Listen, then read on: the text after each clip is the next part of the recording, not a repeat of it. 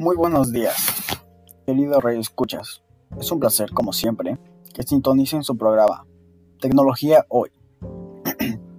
Este día hablaremos del uso de los emojis y el impacto que tienen en las conversaciones actuales. ¿Una simple carita nos puede decir una emoción que vive la otra persona? Sí. En lugar de escribir una frase, nos envía un emoji y somos capaces de entender el estado de ánimo de la otra persona. Esto ha logrado establecer una comunicación más práctica. Usamos emojis en diferentes ámbitos, como mensajes de texto, redes sociales y aplicaciones.